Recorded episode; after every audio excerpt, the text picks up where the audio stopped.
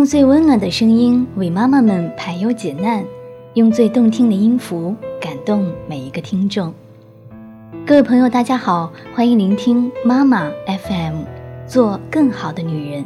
我是主播舒雅，在这里问候到每一个正在收听的你。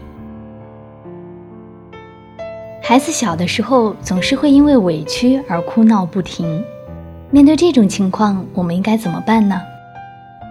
今天的节目来跟你分享的内容是：委屈的哭了，我们应该把哭的权利还给孩子。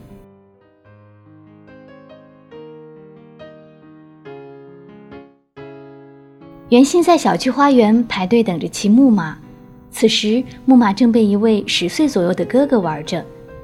袁心等了一会儿，见这位男孩没有下来的意思，就急着问：“哥哥，你还要玩多久？”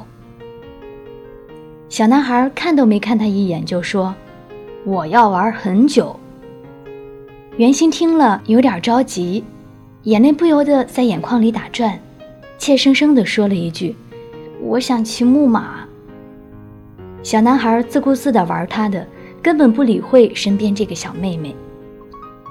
袁心见小男孩根本不理会自己，而且还说要玩很久，忍不住就呜呜地哭了，而且一边哭一边说：“我要骑木马，我要骑木马。”袁心妈妈看到了，赶忙来到女儿身边，轻声安慰说：“星星乖，你再耐心等等，哥哥这么大，知道公共玩具是要轮流玩的，一会儿他就会给你玩了。”谁知男孩反倒大声接茬：“我还要玩很长时间，不给他玩。”这一下可糟了。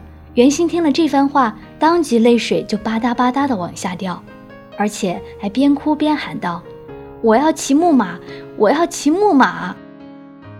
见状，袁心妈妈一把将女儿揽入怀里，轻声地说：“袁心今天排队等了这么久，妈妈知道你很有耐心。”可是哥哥还是不让给你，妈妈看得出来你很难过，对不对？袁心听了点点头。袁心妈妈接着说：“小哥哥不和别的小朋友轮流玩玩具，这样不对。要不我们再跟小哥哥商量商量？”听了妈妈的话，袁心哽咽着问小男孩：“哥哥，给我玩一下好不好？”可是这位小男孩满脸的不情愿，态度生硬地说。不好，我还要玩很长时间。显然，这个回答让袁心非常失望，他再次大哭起来。就在这时，旁边一位家长让自己的孩子把木马让给袁心玩，并笑着对袁心说：“小朋友，别哭了，来这儿骑吧，再哭就不乖了。”谁知袁心妈妈反倒很冷静地说：“没关系，可以哭。”周围家长都很惊讶地看着他，啊，让他哭啊！你可真有耐心。妍希妈妈点了点头，是，让他哭吧。那些家长听了，不解的走了。很多家长惧怕孩子的哭闹，如果孩子哭了，他们往往会习惯性的说：“不哭，不哭。”而且还会想出各种办法，试图止住孩子的哭泣，比如逗孩子、转移孩子的注意力等等。也有一些家长会试图用大人的权威命令孩子不许哭。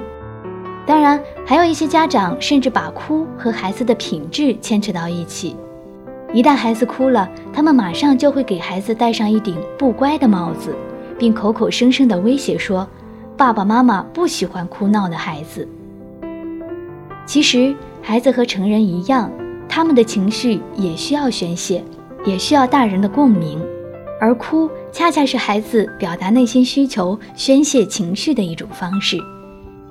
细心的家长都有过这样的体验：在孩子不会说话的时候，如果他们有渴了、饿了、不舒服了、害怕了，或是需要大人抱了这些生理和心理需求时，无一例外都会用哭来表达。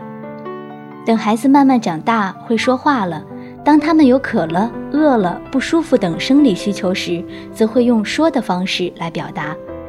而来自内心的愤怒、伤心、害怕、委屈、生气等情绪，仍然会用哭来表达和宣泄。家长们不妨想一想，当我们成人伤心、愤怒的时候，不也常常会哭泣吗？如果这种时候，身边的亲人非常理智地对你说：“别哭了，有什么好哭的？”纵然你的心中有着千言万语，你还会找他倾诉吗？其实，如果内心的不良情绪不能及时得到宣泄，积累久了是非常容易生病的。而哭恰恰是最好的宣泄情绪的一种方式。所以说，好父母就该如此善于不止哭。当然，这里所说的不止哭，是在强调家长要和孩子产生共鸣，学会接纳他们的情绪，绝非意味着鼓励孩子无条件的哭，然后弄清孩子哭的真正原因。并逐步帮助他们将其去除。可以肯定的是，一旦孩子的需求被满足了，或是不良情绪被宣泄掉了，他们自然就不会哭了。